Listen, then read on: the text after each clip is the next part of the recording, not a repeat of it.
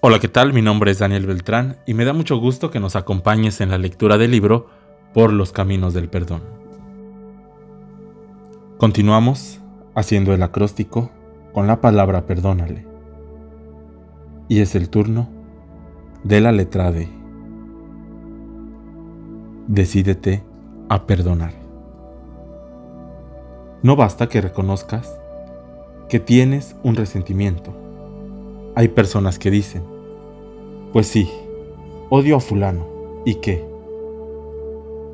Luego de reconocer que hay una herida que todavía sangra, que todavía duele, que ha lastimado mucho, es necesario tomar la decisión de sanarla.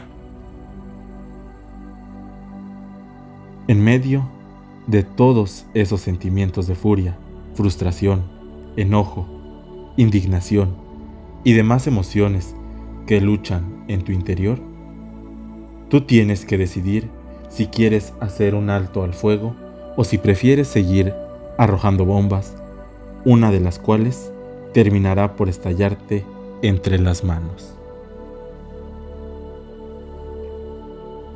Tú eliges si quieres convertirte en una persona capaz de superar los rencores y vivir en paz o si te gusta la idea de volverte un ser resentido y amargado, que de todo se queja.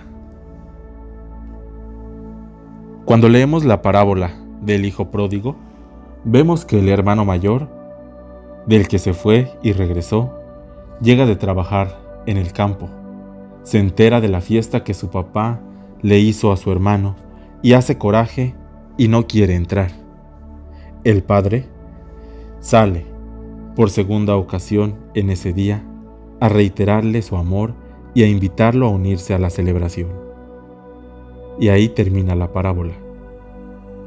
Jesús no nos cuenta qué fue lo que el muchacho decidió, pero nos deja con certeza, perdonar es participar del banquete y la alegría. No perdonar es quedarse fuera, refunfuñando y perdiéndose la mejor parte. Una vez que has reconocido que albergas resentimientos en tu corazón, te enfrentas a una decisión, la de perdonar o no perdonar. Para tomar esa decisión, no tienes que esperar a sentir bonito o a que ya no te importe lo que te hicieron. Tampoco cuenta si el que te ofendió merece o no tu perdón. Debes decidir perdonar por encima de cualquier otra consideración, por las cuatro poderosas razones que se han dado en las páginas anteriores. 1. Porque Dios te ha perdonado. 2 porque te pide que perdones. 3. Porque los demás necesitan tu perdón. 4. Porque si no perdonas, el resentimiento acabará contigo tarde o temprano.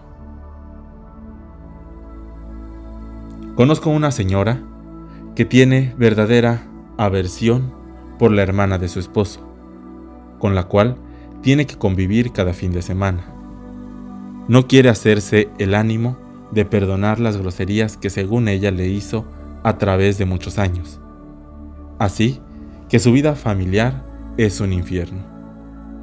Los días de descanso o de fiesta resultan todo menos festivos. Su matrimonio está en constante peligro y ella sufre terriblemente y lo admite. Pero lo que no admite, ni remotamente, es la posibilidad de perdonar. ¿Suena ilógico? Lo es.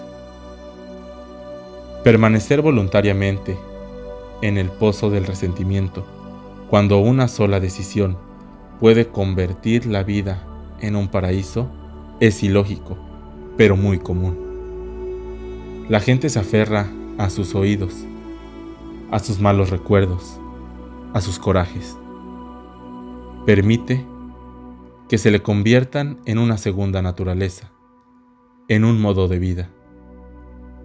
Pero esto, en lugar de traerles un beneficio, termina por traerles una terrible soledad.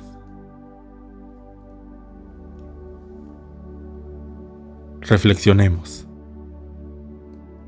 Si tomar la decisión de perdonar se te dificulta, analiza por qué. ¿Qué está infiriendo ahí? ¿El resentimiento? ¿El orgullo herido? Pregúntate seriamente si vale la pena conservar esos sentimientos tan destructivos, a costa de vivir el resto de tu vida sin paz interior. Piénsalo bien. No es casualidad que este libro haya caído en tus manos. ¿No será que ha llegado la hora de decidirte a perdonar? Como en el Evangelio, el Padre ha salido a buscarte porque tiene un sitio para ti en su banquete. ¿Qué le respondes?